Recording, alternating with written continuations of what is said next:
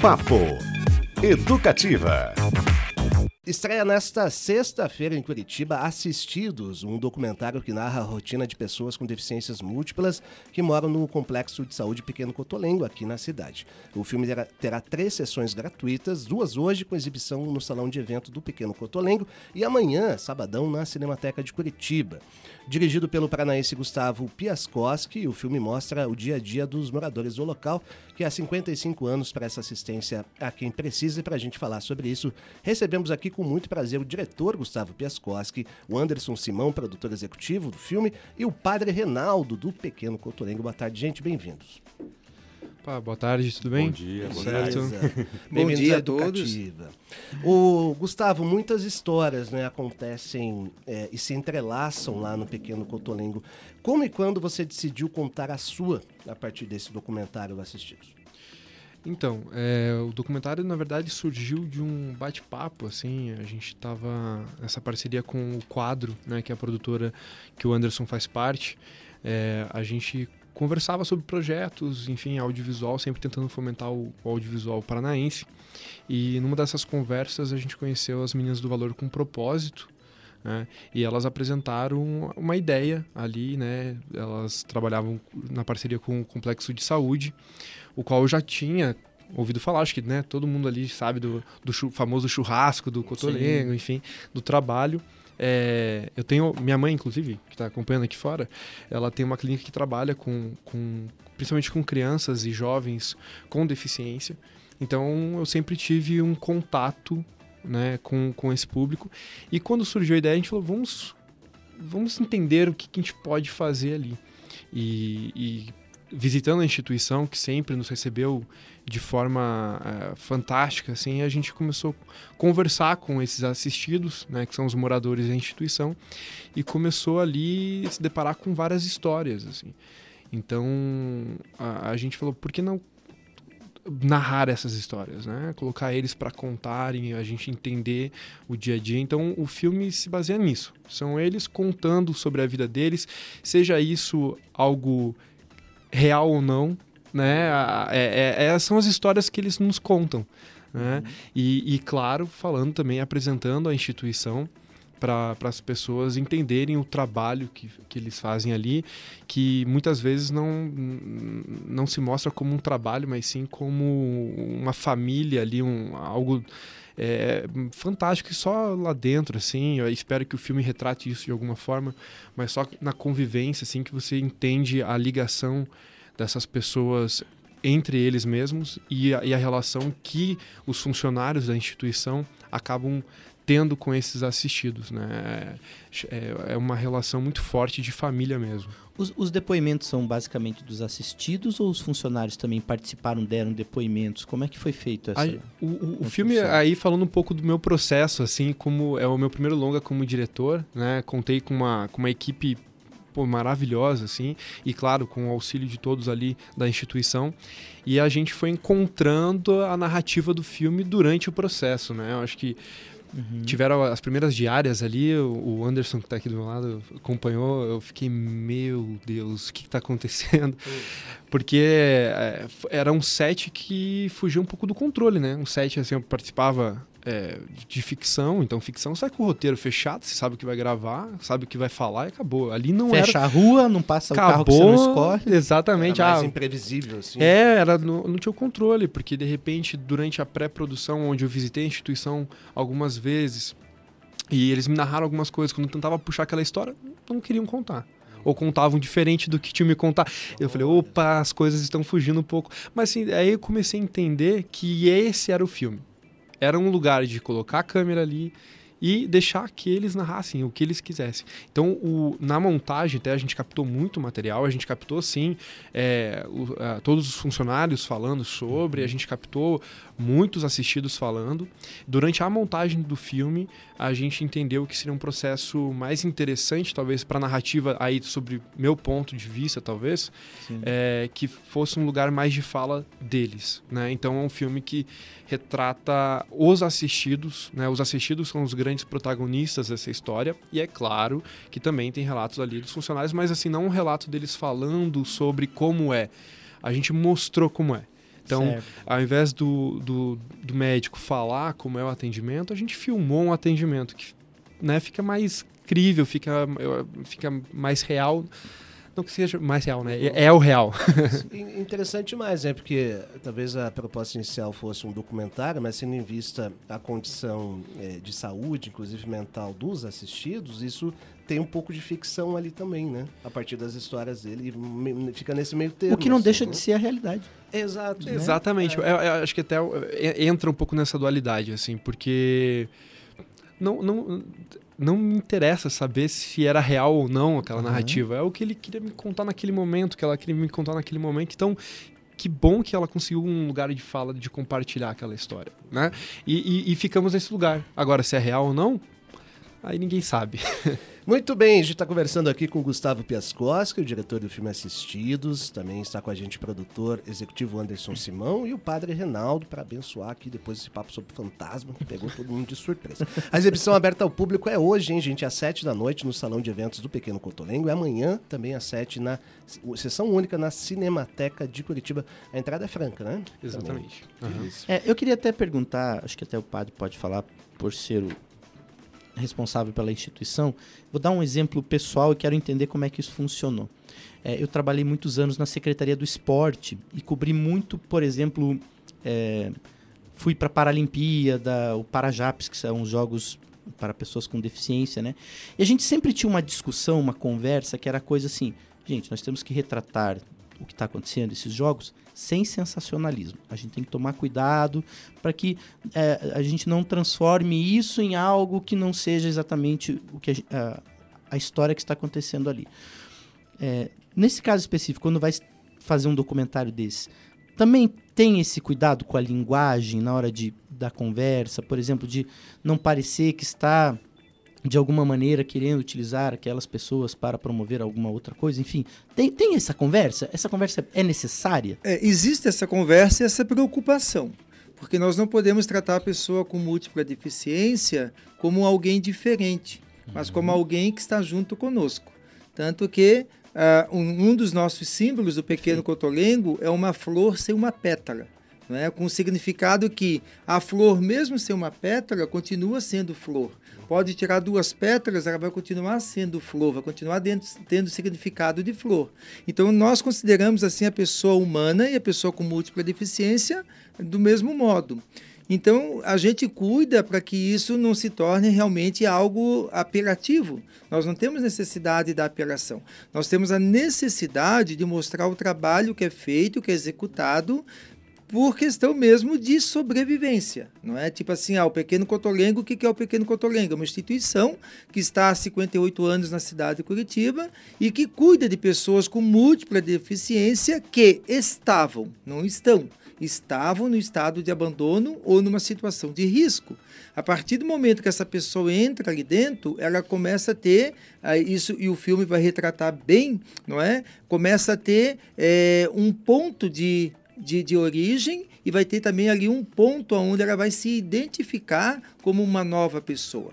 Né? Então, lá atrás, elas perderam por algum motivo que a gente não condena o contato com a família.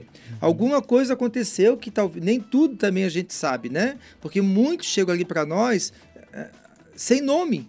Né? Então, é, é normal eu ah, chegar lá no, no, nas minhas pastinhas do serviço social eu encontrar pessoas, várias certidões de nascimento só com o primeiro nome né? E o restante da certidão de nascimento toda vazia. Ah, fulana, reticência. Pai, é, desconhecido. Mãe, desconhecida. Avós, desconhecido. Ah, o, o registro foi feito o quê? Sob júdice. Né, por medida judicial.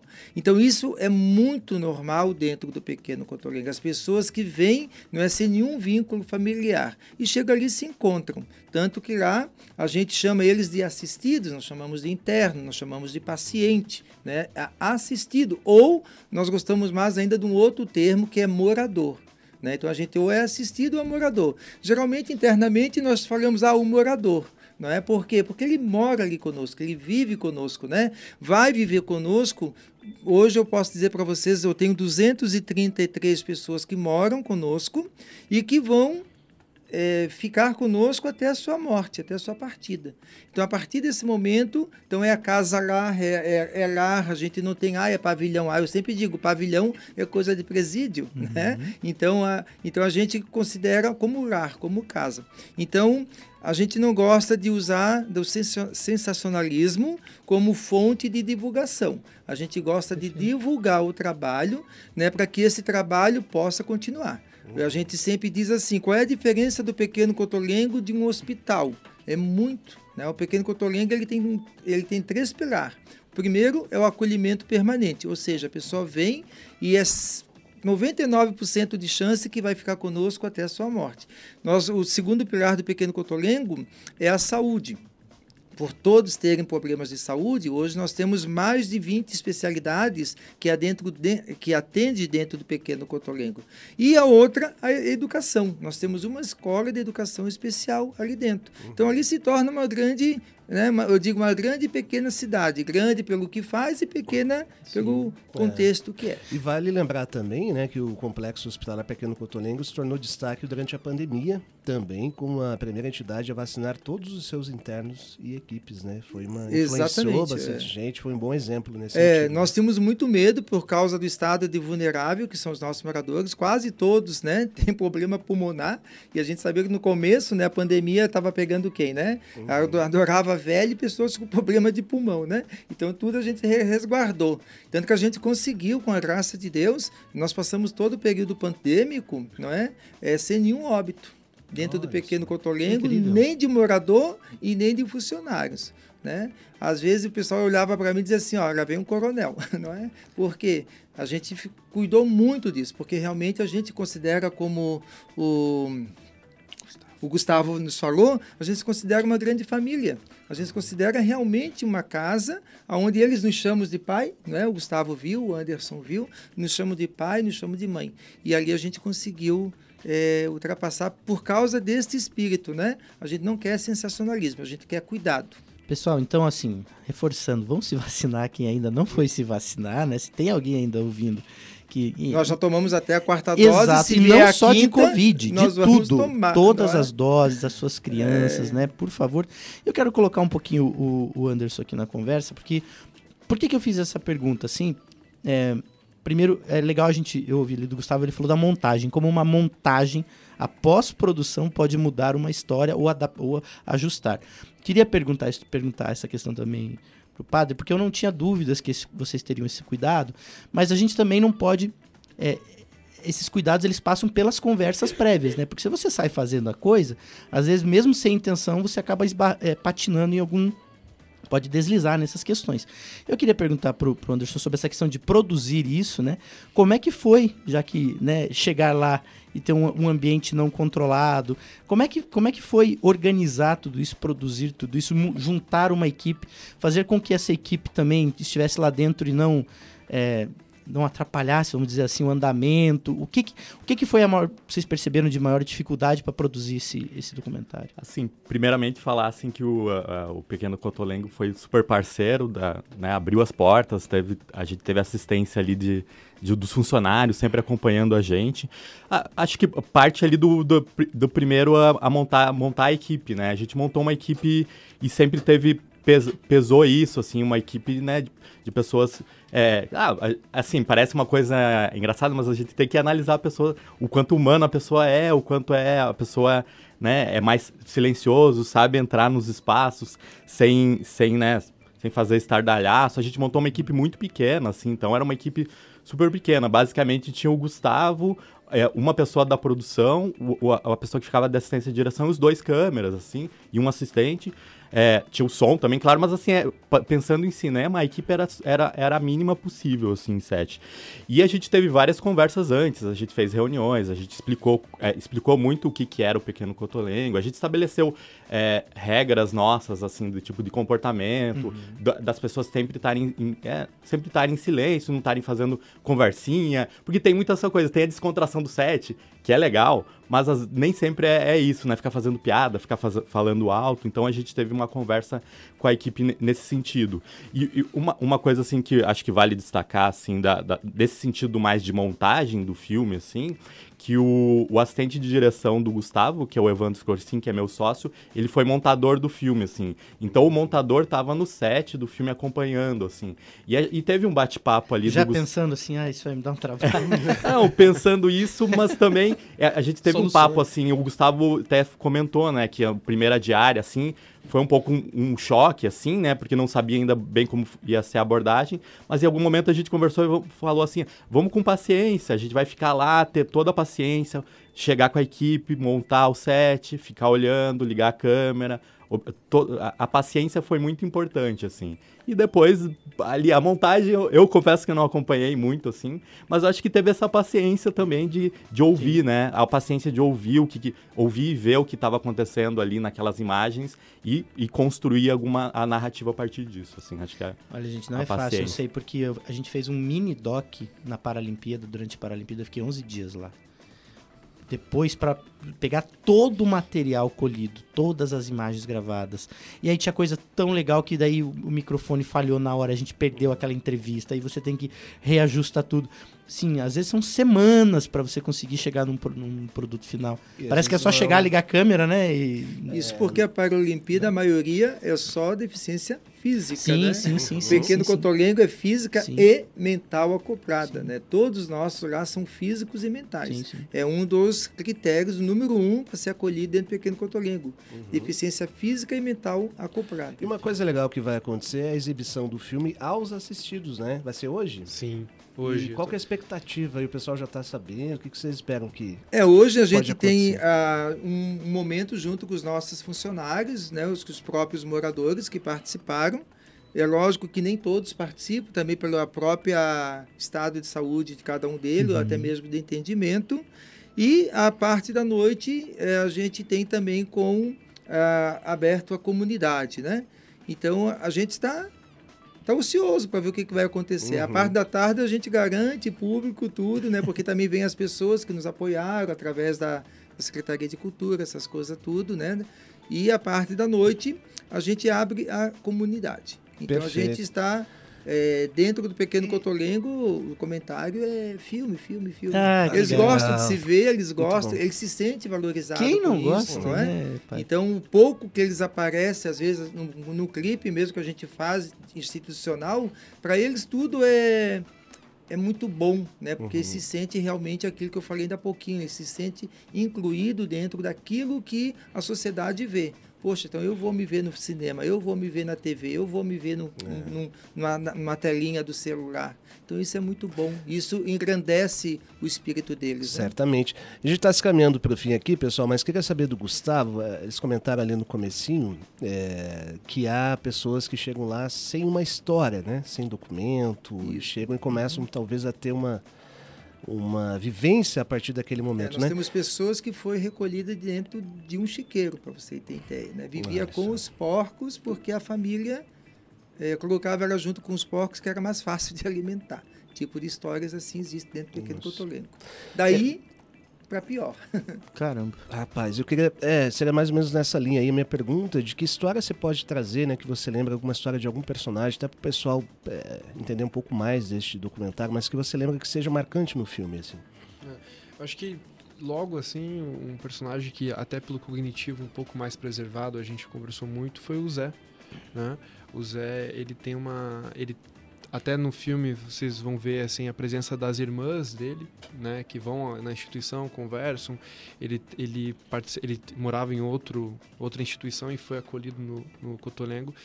É, a história dele marcou porque ele ele veio de um de uma aquela coisa a mãe faleceu com ele criança, ele com três irmãos que também tinham deficiência, uma irmã que não tem, é, de repente se vê sem mãe, o pai sumiu, de repente vão para um lar todos os filhos, é, os irmãos, né, todos os irmãos.